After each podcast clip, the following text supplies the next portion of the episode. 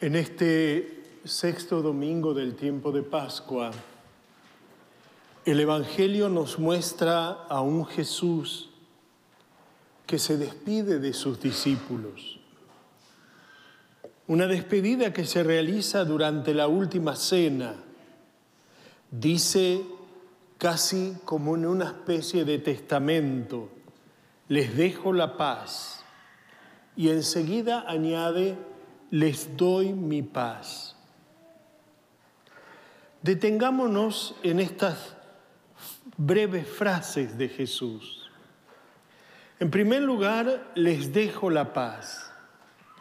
Jesús se despide con palabras que expresan afecto y serenidad, pero lo hace en un momento que no es precisamente sereno.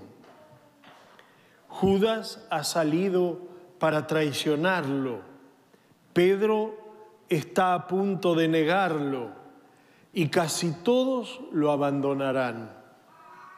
El Señor lo sabe, claro que lo sabe, y con todo no reprocha. No usa palabras severas, no pronuncia discursos duros. En vez de mostrar agitación, permanece afable hasta el final. Un proverbio dice que se muere como se ha vivido. Las últimas horas de Jesús son en efecto como la esencia de toda su vida.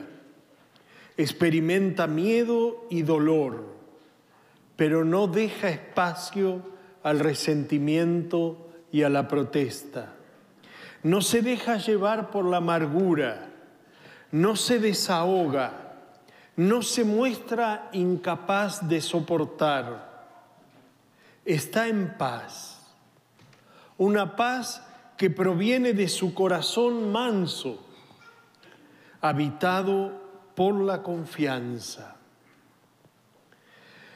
Y de ahí surge la paz que Jesús nos deja porque no se puede dejar la paz a los demás si uno no la tiene en sí mismo.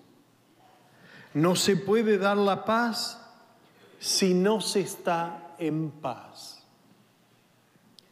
Les dejo la paz. Jesús demuestra que la mansedumbre es posible. Él la ha encarnado precisamente en el momento más difícil y desea que también nosotros nos, nos comportemos así. Nosotros que somos los herederos de la paz, nos quiere mansos, abiertos, disponibles para escuchar, capaces de aplacar las disputas y de tejer siempre la concordia. Esto es dar testimonio de Jesús y vale más que mil palabras y que muchos sermones. El testimonio de la paz. Preguntémonos si en los lugares en los que vivimos nosotros, los discípulos de Jesús, nos comportamos así. Aliviamos las tensiones, apagamos los conflictos, tenemos una mala relación con alguien, estamos siempre preparados para reaccionar, para estallar, o sabemos responder con la no violencia. Sabemos responder con palabras y con gestos de paz. ¿Cómo reacciono yo? ¿Puedo decir que hay paz en mi corazón? Cada uno de nosotros tiene que preguntarse, si hay paz en mi corazón, es signo de que el Señor está en él. Pero si mi corazón no está en paz, es tiempo de que busque en el Señor la paz. Cierto, esta mansedumbre que Jesús nos pide no es fácil. Claro que no es fácil.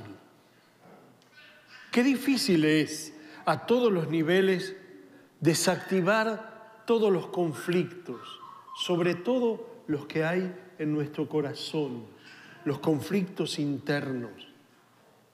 Aquí viene a nuestra ayuda o en nuestra ayuda la segunda eh, frase de Jesús, les doy mi paz. Jesús sabe que nosotros solos no somos capaces de custodiar la paz, que necesitamos la ayuda, un don, una gracia. La paz, que es nuestro compromiso, es ante todo don de Dios. En efecto, Jesús dice hoy, les doy mi paz, pero no como la da el mundo. ¿Qué es la paz que el mundo no conoce y que el Señor nos dona? Esta paz es el Espíritu Santo, el Espíritu de amor. La paz es el Espíritu Santo, el mismo Espíritu de Jesús. Es la presencia de Dios en nosotros. Es la fuerza de la paz de Dios. Por eso nosotros debemos trabajar para no perder nunca las mociones del Espíritu Santo que nos llevan a buscar, a desear y anhelar la paz en nuestro corazón. La fuerza de la paz es la presencia de ese Espíritu de Dios. Es Él, el Espíritu Santo, quien desarma el corazón y lo llena de serenidad para que la paz habite en nosotros, es necesario que desarmemos nuestro corazón, que lo abramos, que lo desgajemos, que lo pongamos frente al Señor. Es Él, el Espíritu Santo, quien deshace las rigideces y apaga la tentación de agredir a los demás.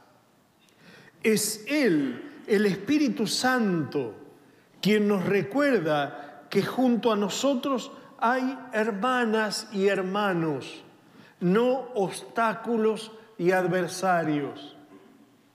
Es Él, el Espíritu Santo, quien nos da la fuerza para perdonar, para recomenzar, para volver a partir, porque con nuestras solas fuerzas no podemos. El Espíritu Santo nos permite luchar contra el mal de este tiempo, que es el voluntarismo y el perfeccionalismo que el hombre busca en competencia con Dios. Sin duda, con el Espíritu Santo nos transformamos en hombres y mujeres de paz.